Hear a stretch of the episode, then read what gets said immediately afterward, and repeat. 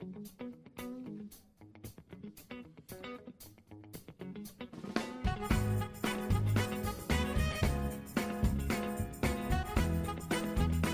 Sejam bem-vindos ao Burncast, o seu podcast de entretenimento e cultura pop da Burn Company. Mas antes de começar, queremos dar alguns recados bem rápidos. Você pode ouvir o nosso podcast gratuitamente nas principais plataformas de streaming, como Spotify, Deezer ou no aplicativo do Anchor. Ou se você preferir também, você pode ouvir o Burncast através do nosso site, que é burncast.com.br. E não deixe de acessar nossas redes sociais, que é Podcast Burn no Facebook, no Twitter e no Instagram. E se você quiser e puder, também pode apoiar o Burncast a se manter. Basta acessar o burncast.com.br barra apoie e lá você pode escolher um dos apoios, que nos ajudará a continuar investindo e produzindo conteúdo para vocês. Mas não se preocupe, o Burncast sempre será gratuito. Mas se você não puder ajudar monetariamente, compartilhe os episódios do Burncast nas redes sociais e sempre marque o nosso perfil para darmos um repost, ok? E hoje estamos aqui para falar sobre os 10 filmes de ação barra aventura dos anos 80. Eu sou Guilherme Cepeda. Eu sou o Pedro Prado. E vamos receber o Cadu e a Vanessa, do NGF Cast. Fala, Nerd Geeks e Freaks, aqui é o Cadu, o nerd mais velho do mundo do NGF Cast. Eu tô aqui com a minha amiga Vanessa pra gente falar dos clássicos filmes de ação e aventura da sessão da tarde. Fala, galera. Antes de tudo, eu queria agradecer o convite. Chamaram a gente para falar de um tema que a gente adora, né, Cadu? Nostalgia. Exatamente. Bora lá pra essa aventura. A década de 80 pode não ter sido muito boa para o mundo, mas certamente rendeu alguns dos melhores exemplares da cultura pop. Não é à toa que hoje em dia várias séries, filmes vivem a nostalgia desse período. Vide Stranger Things. Completando o que o Guilherme falou, os anos 80 trouxeram diversos filmes memoráveis, né? Especialmente no campo da fantasia e da ficção científica. Pensando nisso, né, a gente resolveu selecionar os 10 melhores filmes, na nossa opinião, né? Não quer dizer que são os 10 melhores filmes, até porque se a gente for ver direito, ih, rapaz, tem muita coisa questionável nesses filmes. Que são os filmes de aventura da década de 80, para que você possa relembrar com carinho dessa época que foi tão marcante pro entretenimento.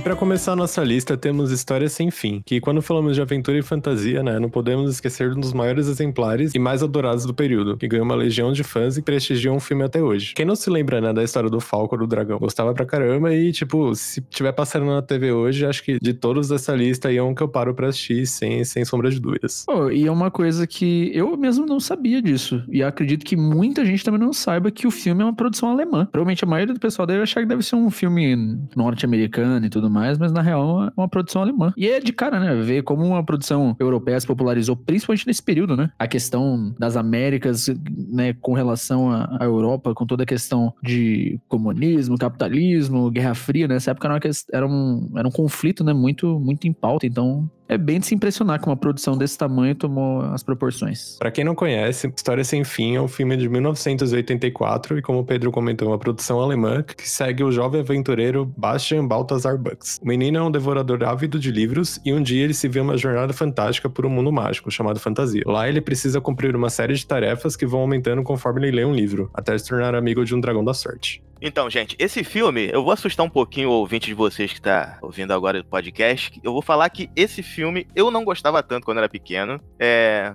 Quando tava passando no, na, no cinema em casa, geralmente, que passava muito no SBT esse filme. Eu não assistia, vi umas partes, mas o que ficou marcante para mim, realmente, esse dragão voador, peludo, branquinho. Interessante mesmo. E história sem fim, o que vem remete a gente é o voo em cima do. Acho que é Falcor, né? O nome do dragãozinho. Eu acho que é o que realmente vem na nossa memória. Eu também não era muito fã, mas realmente é um filme que marcou. E uma coisa interessante desse filme, que ele é baseado num livro, né? Ele conta o meio do livro, né? Ele não, não terminou a história conforme o livro. E mesmo assim fez um sucesso estrondoso. É bem curioso isso, viu? Vou destacar aqui também a trilha sonora desse filme, que é sensacional. A música ah, tema. A trilha sonora é. Maravilhosa, eu gosto. Mesmo não gostando tanto do filme, eu tenho aqui, guardadinho para ouvir de vez em quando. E seguindo a lista, nós vamos pro nosso segundo filme, que é A Lenda, de 1985. Né? E pra quem gosta de contos de fadas, A Lenda é um sucesso garantido, por mais que na época ele não tenha recebido boas críticas, né? E o filme segue a jornada do Cavaleiro Jack, que foi um dos primeiros papéis do ator Tom Cruise, quando ele tenta resgatar a princesa Lily, que é interpretada pela atriz Mia Sara das Garras do Senhor das Trevas. É uma, é uma história bem, né, tete a tete de, de conto de fadas. O filme é cheio de criaturas mágicas que saíram do, do, de contos, né? Como elfos, fadas, unicórnios. E além disso, ele também é um filme surpreendentemente sombrio, né, com destaque para a atuação de Tim Curry no papel do vilão principal. E seguindo o padrão de muitos filmes que foram rechaçados, né, ou, ou criticados negativamente na época, ele acabou ganhando uma reputação cult, né? E ele acaba ele acabou se tornando uma das obras mais memoráveis de Ridley Scott. Essa galerinha do barulho encontrou o mapa de um tesouro. Nossa! Procurar o tesouro. Disseram que ele foi, mas que nunca voltou. Vocês gostam de língua? E falando de anos 80, né? Não teria como deixar os Goonies de fora, né? E é bem legal, né? Porque é um filme bem, tipo, não tem nada mais sessão da tarde do que os Goonies, né? Envolve tesouro secreto, uma caverna cheia de bandidos, é, é bem, bem característico. Pois é, e ele continua inspirando até hoje, né? A, a dinâmica de, de protagonismo infantil, digamos assim, a gente vê que reflete muito, por exemplo, no Stranger Things, como a gente citou, né? Marcaram nesse sentido de mostrar que o protagonismo infantil tinha sim um peso e que podia sim ser uma oportunidade muito grande e muito vantajosa, né, para você justamente conquistar esse público.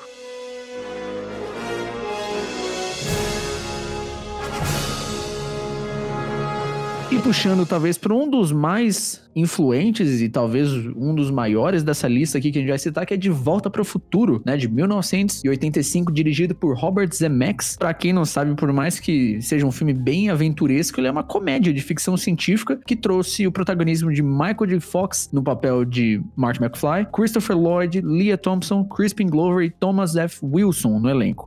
E o filme, como eu já falei, conta a história de Marty McFly, que é um adolescente que viaja no tempo para 1955 e conhece seus futuros pais, né? Mas ele é muito, é muito estranho, é muito é, awkward essa situação que a mãe dele acaba tendo interesse nele e ele tem que meio que fugir disso, né? É uma situação bem constrangedora do filme. O longa ele foi um sucesso de bilheteria, ele foi aclamado pela crítica, né, da época e também levou um Oscar de melhores efeitos sonoros. Pode afirmar que foi um dos filmes que mais influenciou o lance de viagem no tempo, de aventura e tudo mais. A gente vai falar especificamente do 1, mas o meu preferido da trilogia é o 2. Para mim tem o melhor final do cinema já feito.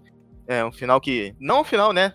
Deixa em aberto o que vai acontecer pra frente. Mas falando do um, tem que fazer a mãe não é, desapaixonar por ele, fazer o pai se apaixonar pela mãe. E foi o filme que trouxe o Michael J. Fox. Ele já tinha feito outros papéis, claro, mas foi o filme que colocou o Michael J. Fox no, no auge, né? No, no, no holofote, no estrelato. O, o, a base de Volta ao Futuro, o, não, não vou dizer que é o segredo, mas a graça da dinâmica dos filmes é eles repetirem o ciclo, né? É o ciclo que se repete independente da era que eles estão. Mas antes, né, de puxar para Exterminador futuro tem ET, o extraterrestre de 1982, que também, novamente, feito por Steven Spielberg. E aqui a gente acompanha a amizade inesperada que surge entre o menino Elliot e um pequeno alienígena que ficou perdido na Terra. E com a ajuda dos seus irmãos, que dentro desses irmãos, né, tá incluída a Drew Barrymore, que era uma bebê. A Drew Barrymore, que a gente conhece hoje, era uma bebê no filme. E o jovem passa a proteger o alienígena e tenta fazer com que a criatura volte pro planeta natal, né? Só que nesse, né, nesse embrulho eles acabam se vendo perseguidos por forças do governo, né? Porque aparentemente quando o ET cai, o governo dos Estados Unidos já quer lá oferecer democracia para ele. E é importante destacar também, né, que foi o primeiro filme a ultrapassar a renda de 700 milhões de dólares, né? Inclusive por 10 anos ele permaneceu no topo da maior bilheteria da história, né? A gente deve ter perdido pra Titanic, alguma coisa assim, se eu não me engano. Provavelmente. E também teve uma cena clássica que ficou marcada, né? Que foi a cena do o voo de Elliot na sua bicicleta, junto Melhor cena, hein? Que eles estão fugindo do. Novamente, crianças fugindo do governo de bicicleta.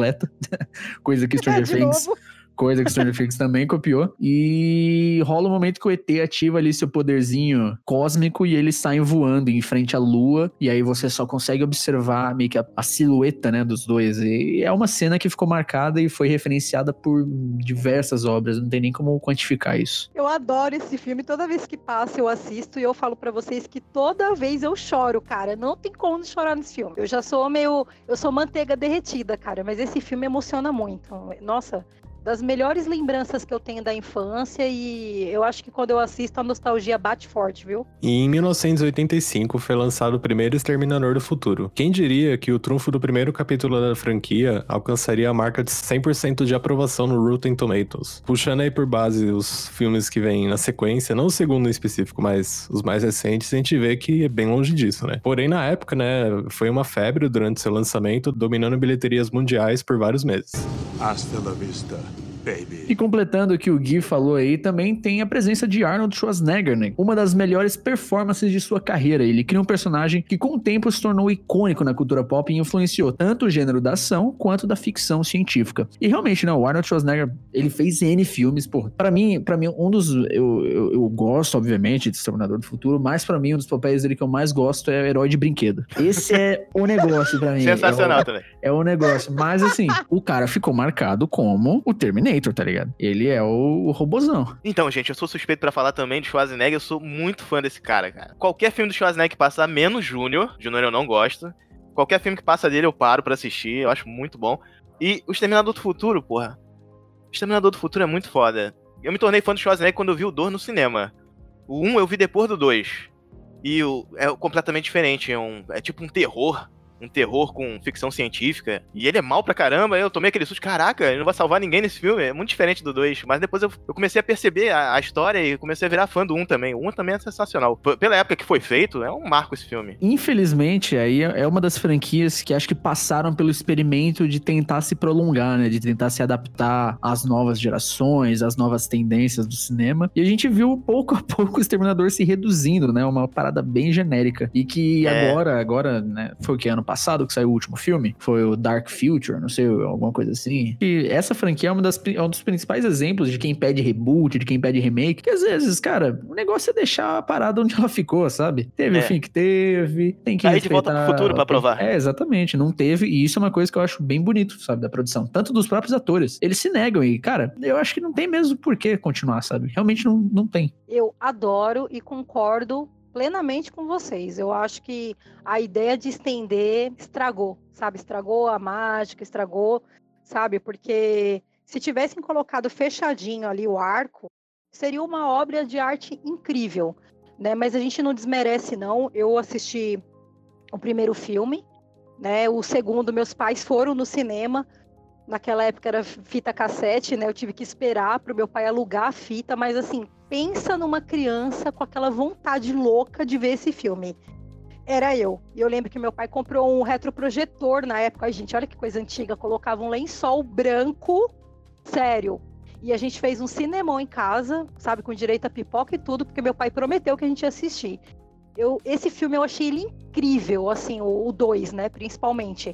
Porque aí você pega a memória lá dele querendo matar a Sarah Connor, e aí, nessa reviravolta dele virar o protetor, a construção do personagem tá incrível. A trilha sonora também, né, do Guns N' Roses. Gente, é, se você perguntar minha nota, é 10 mãozinhas nerds tranquilo pra esse filme. E aproveitando, aproveitando já esse gancho que a gente já. desses assuntos, né, que a gente debateu com a franquia do, do Exterminador, a gente passa para Rambo, programado para matar, o sucesso estrelado por Sylvester Stallone de 1982, que conta a história de um veterano de guerra perturbado que acaba trazendo um completo estado de caos, né? Uma pequena cidade após ele ter sido molestado por um policial, né?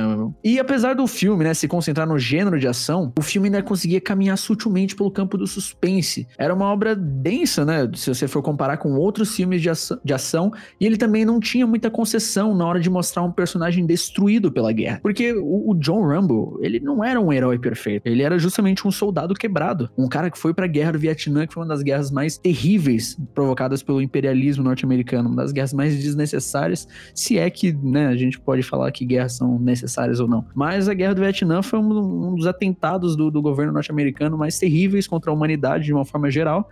E o Rambo, o John Rambo, né, ele foi um produto disso. E o primeiro filme, ele realmente tem esse lado muito denso, né? Um cara que volta realmente perturbado, tanto que foi uma, uma adaptação de um livro, né? Que tem, inclusive, um final muito diferente, porque a franquia, ela acabou indo para um lugar muito diferente, né? O filme, justamente, ele era mais denso, era mais uma questão interna no, do John Rambo, era a questão do, do combatente quebrado, da crítica a, a forma como o militarismo norte-americano funcionava, e aí acabou partindo para um lado mais de, do, do exército de um homem só, porque fez sucesso, né? Funcionou. E na sequência temos dois filmes que caminham praticamente juntos, que é Máquina Mortífera e Duro de Matar. Começando por Máquina Mortífera, né? Foi um filme que foi um filme que traz a história de um policial veterano que estava prestes a se aposentar, e ele teve que aceitar fazer dupla, né, com o improvável companheiro de profissão, um homem jovem com um comportamento suicida. O filme na época, né, foi um dos grandes destaques destaques da carreira do Mel Gibson e traz uh, uma obra memorável, né, da década de 80, que traz um pouco de ação e também de comédia. Acho que boa parte desses filmes de, de ação, eles têm um, um pezinho de comédia, né? Nem todos, mas alguns. Mas ele é bem divertido e dinâmico. Aí entra um dos melhores subgêneros de ação existentes, que é o gênero Buddy Cops, que são os famosos, a, a dupla de polícia que enfrenta algum, algum caso, algum problema junto, que a gente poderia sentar aqui e fazer um podcast só de Buddy Cops. Por exemplo, a gente pode pegar Bad Boys mesmo, que é um movimento do anos 90, 2000, que é, é basicamente isso também. Então, isso fora outros, nossa, inúmeros outros filmes. Agora, falando desses filmes, é, eu prefiro Duro de Matar do que Máquina Mortífera. Duro de Matar, para mim, é o marco do, do Bruce Willis, cara. É sensacional. E vale dizer, é filme natalino, exatamente. É, é filme para você ver no dia 25 celebrar o nascimento de Jesus Cristo. Vê Duro de Matar. ver o Bruce Willis dando tiro em vagabundo. E é, esse filme ia ser continuação de Comando para Matar, vocês sabiam? Ô, louco, eu não sabia disso nem não. É, rapaz. Ia ser com Arnold Schwarzenegger, ele não pôde gravar esse filme. Aí mudaram tudo, né? Ia ser exatamente isso, ele ia ser um... É, fazer um resgate no, no, prédio, mas aí ia ser completamente diferente, né? Porque o Schwarzenegger no Comando para Matar, ele, ninguém para ele. O personagem do Bruce Willis, o McLean, ele é humano, cara. Ele sofre, ele pisa no caco de vidro, corta o pé. A gente se coloca no lugar dele porque ele é muito humano. Ele é um brucutu mais humano que tem. Ele só se ferra. É, é, um, é um, processo também que acontece com o protagonismo né, filmes de ação. Conforme as franquias vão passando, os desafios têm que ficar mais absurdos. Um grande exemplo disso é o Velozes Furiosos que a gente tem hoje. O primeiro filme era todo lance de racha, um filme, né, barra pesada, pá, aquela a, a galera marginalizada de Los Angeles e tudo mais. E agora os caras estão fazendo o carro pular de cordinha de montanha para pegar um, um helicóptero no ar. Sabe? É tipo. Meu amigo, eu, eu, eu, realmente eu fico pensando, a pessoa que, sei lá, entrou em coma durante, durante o Velozes Furiosos 1 e sai hoje assistindo o trailer de Velozes Furiosos 8. A pessoa realmente se sente, cara, em Cyberpunk 2077. Sabe? Cara, eu tenho que ver o último ainda, mas eu adoro essa, essa ação. O, o, The Rock, né? Sou é, então, eu sou fã é, cara. Era também. uma coisa que eu ia falar. Inclusive, a gente tá citando Duro de Matar aqui que, enfim, dentro do, da, da, própria questão do John McClane, né, tem também o personagem do Hans Gruber, né, que foi o vilão do primeiro filme, que um foi interpretado pelo Alan Rickman. Pra quem não uhum. sabe, o Alan Rickman era o Snape, né? Muita gente conheceu o Alan Rickman por causa do Snape, mas que também é um ator que já faleceu. E, cara, que, que presença, que, que voz, que. Alan Rickman era, era um cara fora da curva. E para finalizar aqui nossa lista, temos uma menção honrosa da franquia Tubarão. Apesar dos filmes terem sido lançados em 1975 e 78, a franquia em si, né, que o terceiro filme é de, de 1983, pro maior clássico do gênero, o Tubarão de Steven Spielberg, ele literalmente inventou a ideia de fazer um filme de monstro, né? Então tinha que ter essa menção honrosa aqui. Ele também é baseado num livro, né, que a trama se passa na cidade fictícia de Emmett Island, e cujas cujas praias né, estão sendo vitimadas por um enorme tubarão branco, que consegue engolir barcos inteiros. Tipo, nada perto do Megalodonte e Sharknado e afins. Era um, era um filme de tubarão, apesar da época, era um filme de tubarão bom. Pois é, e também, assim como o De Volta para o Futuro, Tubarão também acabou procriando aí e dando vida a muitos outros filmes, né? Quantos filmes não tem de, de criaturas gigantes? Eu lembro de um que me marcou muito a minha vida, que foi o Malditas Aranhas. Que Vou falar pra você tinha. do Alligator, que é um Alligator. jacaré gigante. Não, teve o Anaconda também, que era, pô, era um clássico também. E é muito, é, é muito doido isso, né? Também vem muito da forma como o homem via a natureza, né? E continua vendo às vezes. Por conta desse risco, né? De ver o, o animal como se fosse realmente uma ameaça à humanidade. E tem, rola muito disso, né? É, acho que daria até para justificar a queda desse subgênero por conta da, da, conscientização que veio, né, com os anos que, que, que, a gente veio passando, da consciência ambiental e tudo mais, porque é, você vai ver o, o, motivo desses filmes é sempre, tipo, um bicho do mal, tá ligado? Ou um bicho com instinto assassino. Tipo, qual o sentido, né? Cara, Tubarão eu tenho uma lembrança muito boa. Quando eu era pequeno, a minha mãe, era época de Páscoa, minha mãe me levou para ver Paixão de Cristo no cinema, só que era o filme errado, a gente viu o final do Tubarão. E eu vi o final do Tubarão bem pequenininho, eu tenho esse trauma. Sensacional. que explodem o tubarão, cara. Não, então, é muito tenso, cara. É muito tenso. Gente, a música, né? A trilha sonora a trilha é incrível, é foda. né? É só de você escutar aqui, dan, dan, dan, dan, você já tem um ataque cardíaco já. É muito bom, cara. E na real, isso contribui bastante, contribuiu bastante para um lance meio que era senso comum, né? Que era medo de tubarão. Vai perguntar para uma criança quem que não tinha medo de tubarão? Que ia na praia ficava com medo de ter um tubarão na praia. Mesmo você indo, sei lá, você ia em praia grande, você ficava com medo de ter um tubarão, tá ligado? Todo mundo. É, então, chegamos ao fim aqui da, dessa lista né, renomada, cheio de clássicos e tudo mais. E uma coisa que também é bom lembrar, nem todo filme antigo é clássico. A gente precisa separar um pouco esse esse joio do trigo. Mas enfim, esses filmes ele tem um, um valor emocional muito importante, muito forte para muita gente e para a indústria também, porque eles ditaram muitas tendências e muitas questões, mas também até os filmes de brucutu que a gente citou aqui, né, Duro de Matar, Rambo, Exterminador do Futuro, são filmes que a gente for pegar para ver e a gente citou muito isso no episódio de Que a gente já gravou, mas ainda vai pro ar. É o lance dos personagens masculinos, né, que ele, existia essa tendência de você criar um, é, um militarzão que topa tudo, enfrenta todos e derrota, né, o mundo inteiro, o cara é imbatível. E isso vai muito da cultura, né, que a gente, que era, não a gente, mas que era imposta por nós e acabou sendo cultivada, né, que não deixa, não, não apaga o histórico desses filmes, e também o zelo que muita gente tem por eles, mas a gente tem que reconhecer que era, era uma construção de uma sociedade que era bastante machista e que foi se quebrando né, aos poucos, e hoje em dia a gente já pode ver isso de uma forma diferente. Então, por mais que a gente tenha esse amor muito grande aos anos 80, aos anos 90 e qualquer outra década de, que tenha obras importantes, a gente tem que saber o que que era, né? Por que que era, e a gente tem que reconhecer que aquilo não era para sempre, e nem vai ser, assim como que a gente gosta hoje também vai acabar perdendo ou melhorando, né? No futuro. Então acho que é isso, né? E ter essa responsabilidade, né? A gente tem que aprender a, a criticar também o que a gente gosta, né? Acho que é necessário isso. Então, Gui, Pedro, a gente agradece por ter participado do podcast de vocês. É, pessoal que está ouvindo, ouça o NGF Cast, acesse ngfsemlimites.com.br, que é o nosso site. E embora vocês não achem, embora muita gente não ache, Mestres do Universo é sim um clássico. Gente, a mesma coisa, eu queria agradecer o convite, ainda mais um tema tão maravilhoso como esse. Eu sou oitentista assumida, todo mundo que me conhece sabe disso. E agradeço mesmo de coração a oportunidade de estar aqui gravando com vocês hoje. E chegamos ao fim de mais um episódio do Burncast. Gostaríamos de agradecer você por ouvir até aqui e lembrando que o podcast está disponível no Spotify, no Deezer e em outras plataformas de streaming de áudio. Compartilhe os episódios do Burncast nas redes sociais e sempre marque o nosso perfil para darmos a aquele repost, ok? Até a próxima semana.